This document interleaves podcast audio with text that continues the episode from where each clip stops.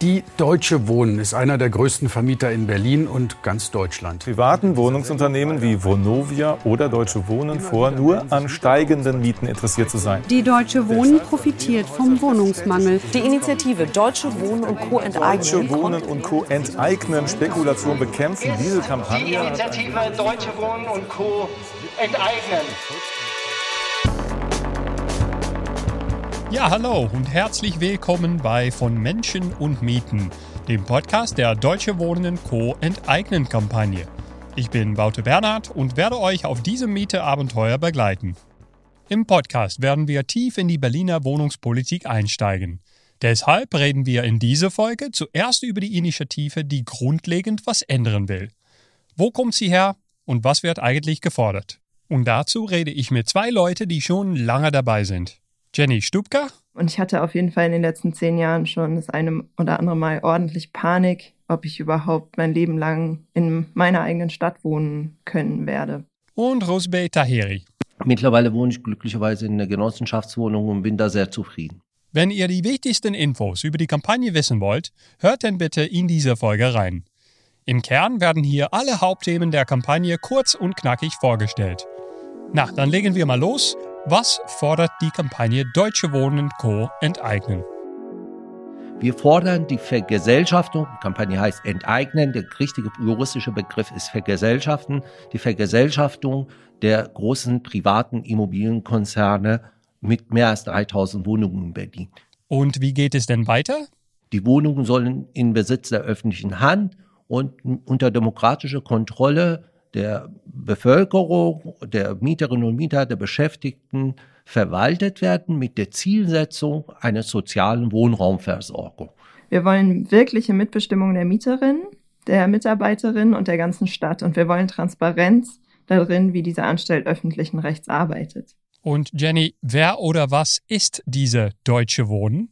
Also, die Deutsche Wohnen ist ein profitorientierter Wohnungskonzern mit 115.000 Wohnungen in Berlin. Deutsche Wohnen ist die zweitgrößte Immobiliengesellschaft in Deutschland, die größte private Immobiliengesellschaft in äh, Berlin mit 100, über 110.000 Wohnungen.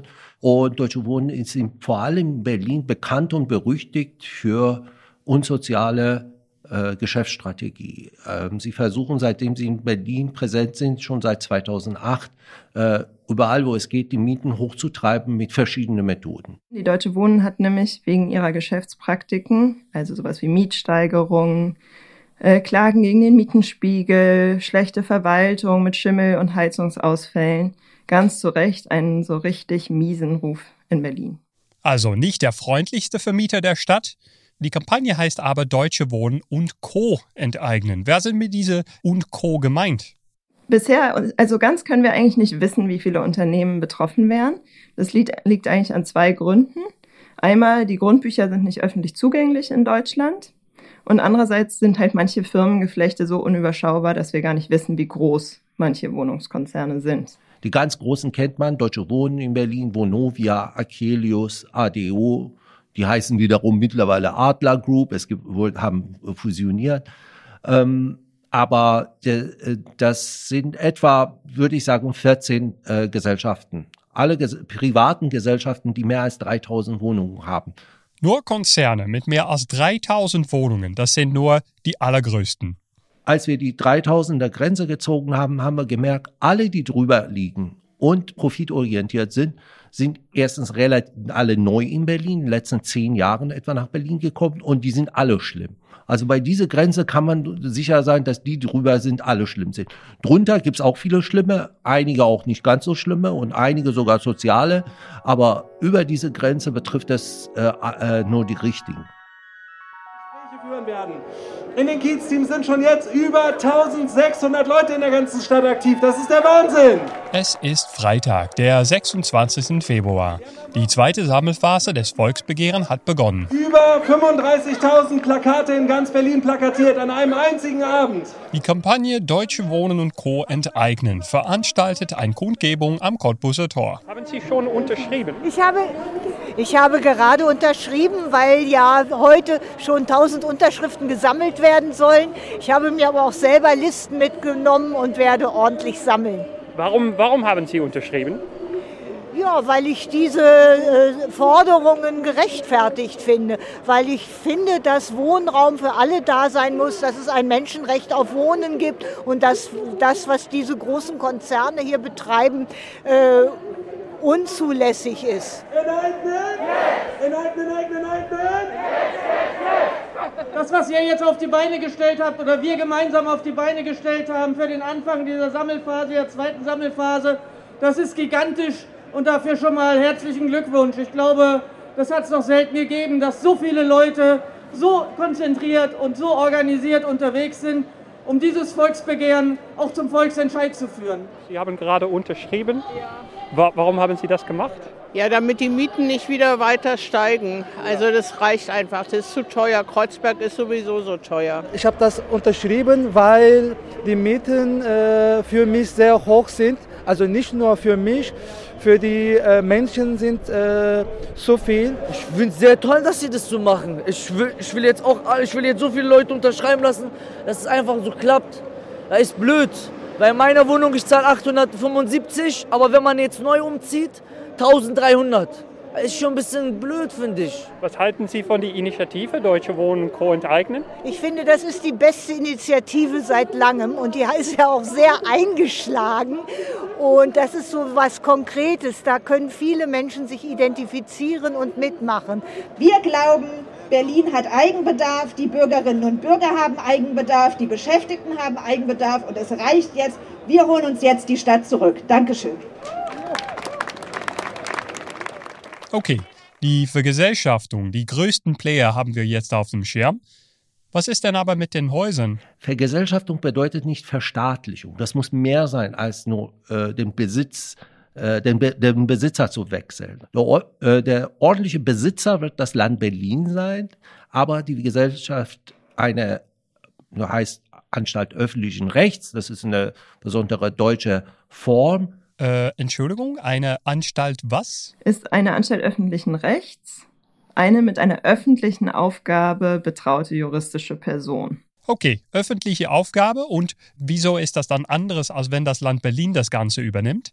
Dass äh, man diese Gesellschaft eine Zielsetzung geben kann, nämlich soziale Wohnraumversorgung. Das ist bei einer GmbH oder Aktiengesellschaft nicht so einfach möglich. Und in jedem Fall muss es einen Aufsichtsrat geben, in dem eben die Vertreterinnen der Mieterinnenschaft, der Stadtgesellschaft und der Beschäftigten die Vertreterin, also zum Beispiel Finanzsenator oder wer da vielleicht vertreten sein müsste, im Zweifelsfall überstimmen zu können. Die AÖR hat die gesellschaftliche Aufgabe, soziale Wohnraum sicherzustellen. Das wird gesichert mit einer Art Aufsichtsrat, in dem verschiedene gesellschaftliche Interessen vertreten sind die der MieterInnen, die städtische Verwaltung, die Beschäftigten, ein richtig breit aufgestelltes Team. Ähm, ich habe noch eine kurze Frage zwischendurch. Ähm, geht das eigentlich so einfach mit dem Gesetz und so? Also die Berliner Verfassung äh, äh, sieht den Staat in der Pflicht, für angemessenen Wohnraum äh, für all, breite Schichten der Bevölkerung zu sorgen, auch für die, die weniger Geld haben. Also das ist Artikel 28 der Berliner Verfassung.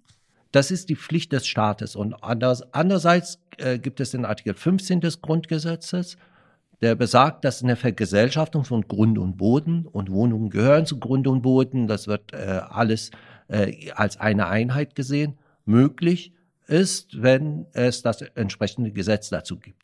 Das ist so der Kern der Forderung, aber über das genaue Gesetz werden wir in zukünftigen Folgen noch mehr reden. Ihr habt auch eine Entschädigung erwähnt. Wie viel wird die Vergesellschaftung denn kosten? Artikel 15 des Grundgesetzes sieht eine Entschädigung bei einer Vergesellschaftung vor. Wie hoch diese Entschädigung ist, allerdings ist da nicht festgelegt. Ganz wichtig ist für uns auch, dass die Entschädigung, die dabei fällig wird, unter dem Marktwert liegen muss. Also das Grundgesetz spricht von einer gerechten Abwägung zwischen den Interessen der Beteiligten und der Allgemeinheit. Die Frage ist also wirklich, was ist gerecht? Die Kampagne kommt auf eine Summe von das wird ein Milliardenbetrag zwischen 8 und 13 Milliarden sein. Es wird mit zwischen 8 und 13 Milliarden Euro gerechnet. Ist das viel? Und man muss sich auch vorstellen, es geht um über 200, weit über 200.000 Wohnungen. Insgesamt sollten nach dem Volksentscheid über 240.000 Wohnungen vergesellschaftet werden. Wie kommt ihr dafür auf 8 Milliarden Euro? Wie stellt sich diesen Betrag zusammen? Jede größere Immobiliengesellschaft, der 1000 oder 100.000 Wohnungen kauft, egal, nimmt einen Kredit auf. Wie bei jedem anderen Hauskauf, das in der Regel gemacht wird, es wird ein Kredit aufgenommen. Und der Kredit äh, darf eben nur so hoch sein, dass er vollständig durch die Mieteinnahmen abbezahlt werden kann. Die Häuser werden also unter dem Marktwert entschädigt, bezahlt von Krediten und mit Mieteinnahmen refinanziert. Wichtig ist hier nochmal zu betonen, das Ganze ist alles haushaltsneutral. Auf lange Sicht zahlt der Senat also nichts extra und die Bürgerinnen auch nicht. So ist es nämlich ein nachhaltiges Modell, was den Landeshaushalt nicht stark belastet und eben die Enteignung auch nicht in Konkurrenz bringt zu anderen notwendigen Ausgaben des Landes.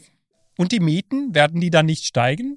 Breit wird angenommen, dass Leute nicht mehr als 30 Prozent des Haushaltseinkommens für die Warmmiete bezahlen sollten, damit ihnen ein gutes Leben möglich ist. Wenn man jetzt überlegt, arme Leute, wie viel Geld haben die zur Verfügung in Berlin und wie viel wären 30 Prozent davon, was für die Miete zur Verfügung stehen sollte, maximal, dann kommt man bei einem Quadratmeterpreis von 3,70 Euro raus.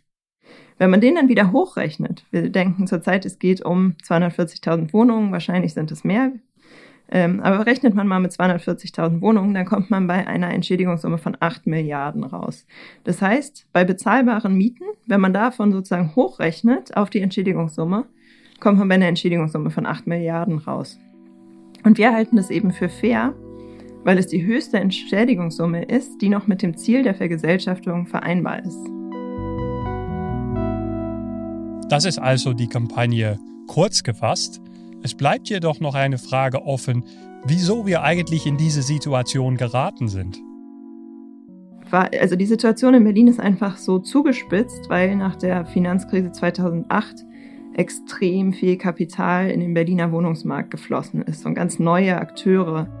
Kapital, das sich in neuen Konzernen wie Deutsche Wohnen, Akelius und Vonovia sammelte und in die Berliner Wohnungsmarkt investiert wurde. Das heißt, viele Leute sind und waren einfach verzweifelt und tief beunruhigt. Und das ist so die Vorgeschichte. Und dazu gehört natürlich eben auch, wie ich am Anfang gesagt habe, zu erzählen, sie haben eben auch begonnen, sich zu wehren. Und das schon in vielerlei Hinsicht ziemlich erfolgreich. Äh, und dann wurde es eigentlich ein bisschen so, dass ähm, Leute zum Beispiel auch rund um den Kotti manchmal, also aktive Mieterinnen, gesagt haben, Deutsche Wohnen die gehören eigentlich wirklich einfach enteignet. Und das war dann so ein Spruch, der eben so als ähm, radikale, ja, als radikaler Ausspruch angefangen hat. Und dann haben eben einige Leute begonnen, das ernst zu nehmen und zu überlegen, wie könnte man das wirklich machen?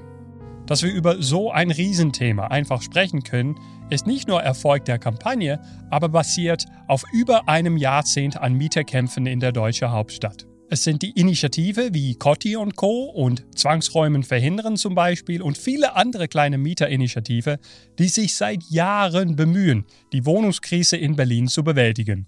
Was fundamental ist dafür, ist, dass sich einfach in den letzten zehn Jahren eine extrem starke Mieterinnenbewegung äh, in Berlin entwickelt hat, also als Reaktion auf die Mietenkrise. Und aus den Dutzenden Initiativen ist dann eine neue Kampagne entstanden. Deutsche Wohnen und Co. enteignen. Eine Kampagne, die schon auf bedeutende Erfolge zurückblicken darf. Und eine der konkreten äh, Erfolge war natürlich der Berliner Mietendeckel.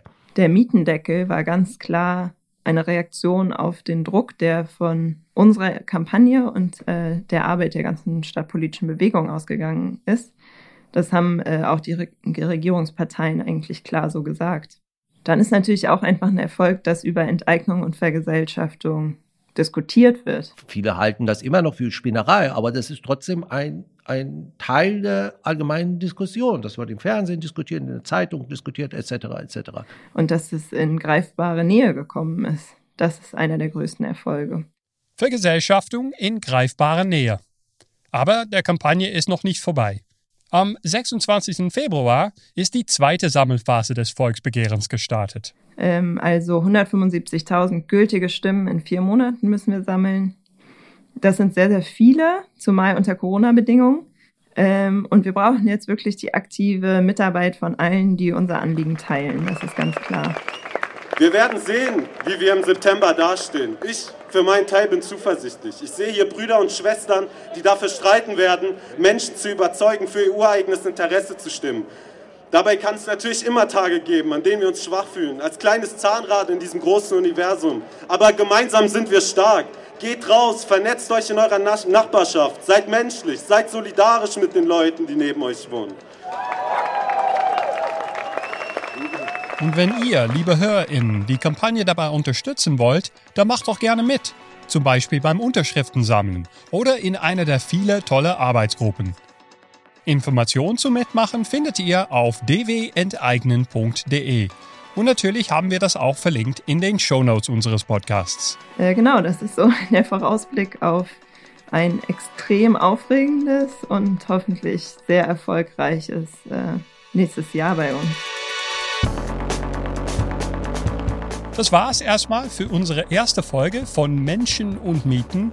Wir werden alle zwei Wochen eine neue Folge rausbringen, wobei wir tiefer auf einzelne Themen der Berliner Wohnungspolitik eingehen. Nächste Folge zum Beispiel reden wir unter anderem mit Philipp Metzger über die Megakonzerne, die in den letzten zehn Jahren den Berliner Wohnungsmarkt überspült haben und damit einer der wenigen Branchen, die nicht unter Corona leiden und die es sogar geschafft haben, im Corona-Jahr ihre Mieteinnahmen zu erhöhen. Übrigens gilt das auch ähm, für trotz Mietendeckel und so weiter. Von Menschen und Mieten wird produziert von mir, Wouter Bernhard, mit toller Unterstützung von Christian Hess, Julian Formelle und Lou Meyer. Vielen Dank auch an Jenny Stubka und Rosbe Taheri. Musik ist von Mark Schilders und Ben van Gelder. Mehr Info zur Kampagne im Show Notes. Tschüss!